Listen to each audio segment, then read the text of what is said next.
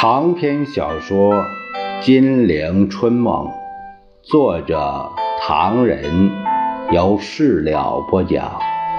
第二集：十年内战，第五回：吴志辉勒索小道士，张学良碰到大骗子。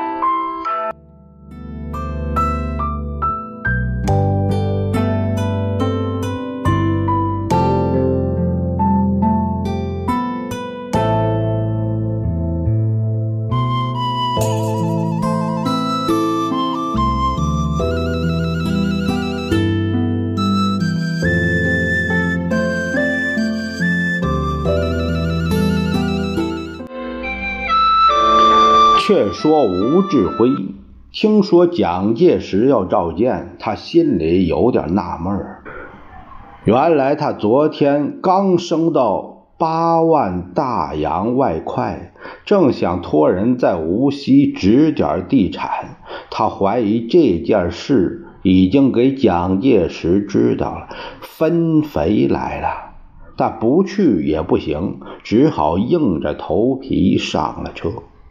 原来蒋介石成立南京政府以后，他派牛永健，也就是替生，为江苏省主席；西山会派毛祖全为民政厅长。后来毛祖全被免职，免职的原因并非因为他是个著名的鸦片鬼，而是他同桂系的关系太密切。毛下台后，民政厅长由牛永健兼任。十八年间，宋美龄介绍缪斌出任江苏民政厅长，提出国民党中央政治会议讨论时，吴志辉独持反对，说。缪斌品行不佳，年少任性，在总司令部经理处长任内声名狼藉，不易主持一省的地方行政。吴志辉当时是中正会。地位较高的委员，蒋介石要利用他放炮攻击异己，所以在若干地方相当尊重他的意见，尤其因为吴是江苏人，有关江苏省的事情更要尊重他的意见。但宋美龄要缪斌上台，事先没有同他取得默契。那时，缪斌是国民党中央候补执行委员，列席中正会时，听见吴志辉说他不行，眼看民政厅长这块肥缺就要失去了，于是他走到吴志辉挂大衣的地方，扒手似的去摸了一下，不过扒手是打荷包的，而缪斌。此举却充实了吴志辉的荷包，他放进去一张票额八万元的什么票子。紧接着下一次中正会开会，吴志辉便不再反对缪斌当厅长了。这次听蒋介石要召见，也不知道有些什么事儿，他还以为宋美龄告了枕头状。要蒋介石转告他一些什么话？吴志辉一卯门的心思走进去，满身轻松的走出来。蒋介石召见，只是请他发表一篇讨伐冯阎联军的文章，作为蒋介石军事行动的章本。原来在那个时期中，蒋介石每做一件重要的事之前，总得有吴志辉出面大发议论，有如张謇代齐燮元撑腰一样。张謇。替齐谢元制造舆论，目的是为他儿子张孝若取得省长地位。吴志辉在那段时期从蒋介石那边取得什么代价？那当然不会低于妙斌的八万块大洋。却说吴志辉喜洋洋地回到家里，咬文嚼字，第二天便把那篇痛骂冯岩的东西发表了出去。不料冯玉祥的复电也迅速来到。冯玉祥电文中骂道：“如有人骂先生。”苍然老贼，好手匹夫，不惜以党国元老为毒夫做奴才，死后有何面目见先总理于地下？先生将何以自解？这些词语是套用诸葛亮骂王朗的。王朗被骂后。气绝而死。吴志辉收到电报之后，也顾不到生气，他正在计算妙斌这笔八万元的贿赂是否太便宜，因为妙斌上台之后定了一个江苏各县县长和公安局局长的售价表，按缺份的肥己。分成等级，明码标价，绝不跳楼。最平者是扬中公安局长，这个苏北的小地方，公安局长那顶纱帽值一千大洋。最贵的是苏州公安局长，这顶纱帽标价二十万大洋，实价。来者出什么价钱，妙斌就放什么官儿，公平交易，童叟无欺。原来在北洋军阀时代，江苏省最肥的缺是淞沪警察厅长，一年有两百万收入之多。其次是苏州。警察厅长蒋介石成立南京政府之后，上海已划为特别市，不属于江苏省了。于是苏州公安局长便成为第一肥缺。吴志辉拿把算盘啪啦啪啦算了半天，越算越有气，把算盘一摔，就去找妙斌。妙斌的父亲是无锡南城门口的道士，所以人家管妙斌叫小道士。吴志辉到了妙斌门口，看见宋美龄的车子恰巧开走，但里面坐的并非是宋美龄，而是他的秘书。吴志辉心中一动，也就折回家里，派人打听妙斌同宋美龄究竟有何关联。不料得到的答案让他倒抽了一口冷气。妙斌这次卖官鬻爵，同宋美龄四六拆账，小道士拿四成，宋美龄拿六成，吴委员。不必同小道士斤斤计较了。吴志辉想多拿几个钱的主意，只好放弃。但宋美龄同她丈夫却在向美国人拿更多的钱。原来，民国十七年、十八年，短短两年间，美国已在蒋介石手中取得许多权利。美国人。冒非古烈治出任黄埔驻港工程顾问，参与蒋介石的军事。之后，美国人甘麦尔出任南京财政部设计委员会主席兼银行币制专门委员，参与蒋介石的财政。之后，美国人满台尔出任铁路顾问，参与蒋介石的陆上交通。之后，美国航空发展公司代表瑞博又参与蒋介石制定中中美航空邮务合同，取得了沪汉、宁平、沪粤三条主要航线全部权利。同时，美国人林百克以及密勒两人更是出任国民政府的顾问，参与蒋介石的中枢领导机关。这些事实对日本人已经形成了无可忍耐的刺激。于是，十九年，日本策动汪精卫来了一个分裂运动，美国则仍由蒋介石出面镇压。这就是扩大会议和蒋阎冯之战。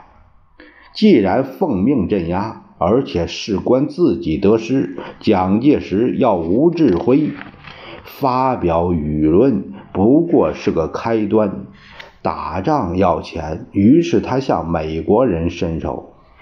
可是日本策动的又一个分裂运动，由汪精卫出面领导，搞得非常热闹。同时，英国也因为在华利益受到美国的威胁，加入了日本这边，来势甚为凶猛。美国不待蒋介石开口，也感到非进一步帮忙不可了。会议的初步结果由美国支持宋子文大发公债，并由江浙财团接受南京的公债。江浙财团是买办资产阶级集团，由蒋介石又恰巧代表了他们的利益。江浙财团接受南京的公债，无形中供给了南京以军费。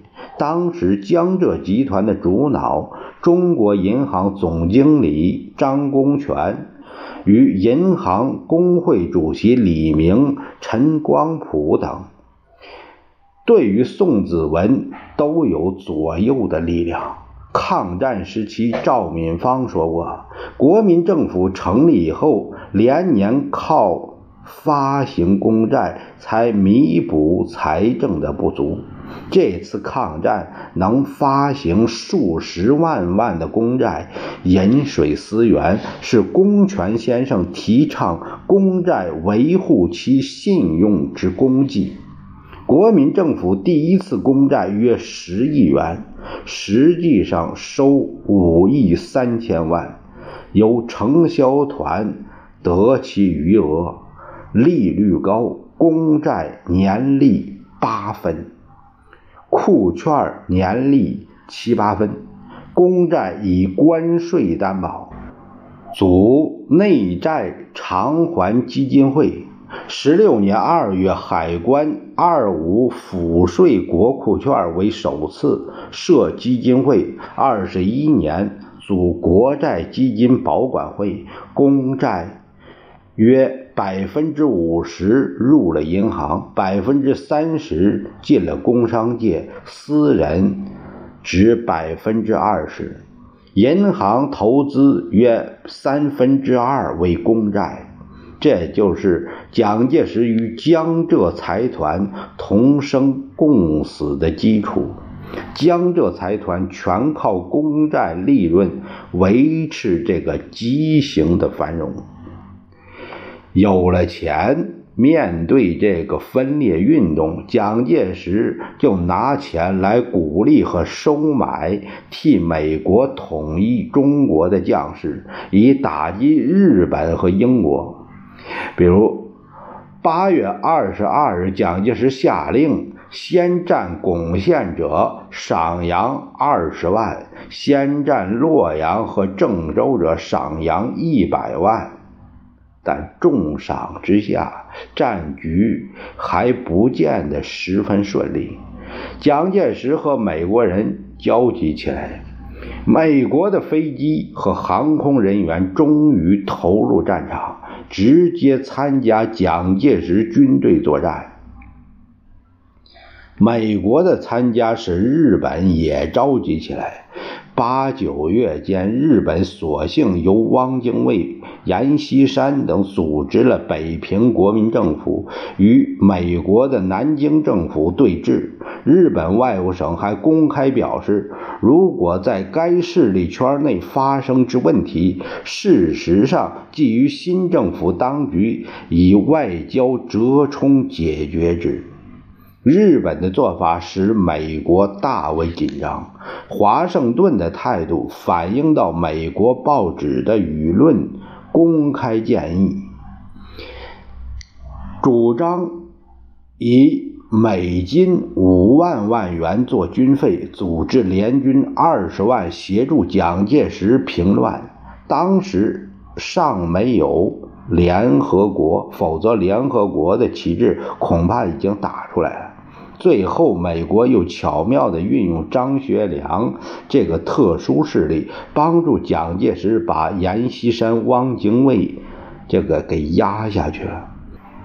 张学良那个时候，蒋、阎、冯三个方面都在争取。最后，吴铁城代表蒋，以阔绰豪华的手法，使张决定扶蒋，出兵攻打阎、冯。这是美国在中国统一运动的第二次收到效果。在那次中原大战之前，蒋介石还有一个武装反苏的插曲：南京铁汤池，蒋介石官邸中灯火如昼，彻夜不息。宋子文、孔祥熙、张静江、黄福、陈布雷、陈立夫等等连日会议，问题集中在如何击溃冯阎联军，同时如何取得美国人的信任，可以拿到更多的钱。事情很明白，蒋介石焦急地说道：“张学良这小子，不给他一点颜色看看，不会服服帖帖。”东北军实力强大，他就拿这个做本钱，同关内讨价还价。要不是华盛顿从中帮助，这小子恐怕要来个通电，反到我头上来了。唉，对他易软不易硬啊！张静江连连摇手，切忌硬来。最好的办法是使张学良为我所用。退而求其次，希望他不参加严冯。呃，我看也是这样。宋子文慢条斯理的吸着雪茄。关于张学良的问题，马克莫先生早已在他身上用过功夫。我们同他距离遥远，目前还不至于有尖锐的冲突。这件事不妨缓一缓。呃，目前我们要做的是如何取得美国朋友的信任，并且令他们兴奋。大家都知道，美国朋友希望我们的只有两件事情：在内消灭红军，在外呢打击苏联，如此而已。唉，如此而已。那冯玉祥同阎锡山呢？孔祥熙问道。江西红军已经走上绝路，在我们层层包围之中，眼看着就可以彻底消灭。这冯蒋两个人力量非同小可呀！这不碍事。黄福低声说道：“刚才宋先生说的中肯，我们还要看得远一点儿。这样的，蒋介石夺了几个来回。”忽然瞪眼一笑，我想到一个绝妙之计。我们促使张学良向苏联挑衅，发动反苏战争，这下子苏联红军便可以替我们去削弱东北军，同时逼使张学良不能不服从我们。另一方面，美国见我们真的进行武装反苏，对我们信任。援助更加强，一举三得。好，好啊！客厅里掀起了一片笑声。蒋介石的密令在五月二十七日到达哈尔滨，国民党军警突然搜查该地苏联领事馆，捕去了职员数十名，还封闭了中东路的职工联合会。苏联及中东路正副局长被迫停职。同月三十一日，苏联向南京照会，要求立即释放被捕人员，发还被夺的财物。六月三日，苏联外长加拉罕。向南京提出警告，指出蒋介石这样做违法国际法。官员们把这些文件一起送到蒋介石跟前，不理他。蒋介石把这些文件往角落上一摔：“我自有办法。你们把张学良找来，我已经去过信，约他去北京见面，派几个人护送他到北京去吧。”七月七日，张学良于是到达了北京。同时，蒋介石趾高气扬到达北京，只见宫殿巍峨，景物如画，他感到莫大的满足。天下是蒋某人的了，他暗自高兴，在颐和园款待张学良。汉卿，扩大会议结束了，有一些事。问题这没什么了不起，今后治中国，天下太平，东北好吗？哎呀，好是好，有一点不好啊，哪一点？日本人就在隔壁，只要他们高兴，立刻就可以朝朝鲜出击，跨过鸭绿江，那就，那就，哈哈。是这个，没关系，没关系。今天我们的敌人不是日本，是苏联。苏联。张学良一怔，那济南惨案已经过去了。蒋介石想到那天晚上在济南同黄福穿了套睡衣已身免的情形，脸上不觉一沉。我说过，事情已经过去了。日本不再是我们敌人，苏联才是我们的敌人。张学良有一个问题不便发问：那，你儿子送到苏联干什么呢？他扭捏了半晌，是苏联，呃，还好，我们相处的还好啊。现在不是好不好的问题，我们要同他干，否则。他会干我们。张学良愣着。苏联算什么？哪个愿意打，就可以打他，不在乎。汉卿，你参加南京为时不久，国内外朋友都希望你显点本事。你先去苏联，到那边打一架，怎么样？张学良面有难色。反正一切开支由我负责，一切后果我负责，干吧！张学良当真干去了。七月十一日，以两个旅的兵力强夺中东路。十三日，苏联致南京政府最后通牒，要求恢复中东路苏联职员职务，释放被捕人员。十五日，张学良部夺取中东路地亩局。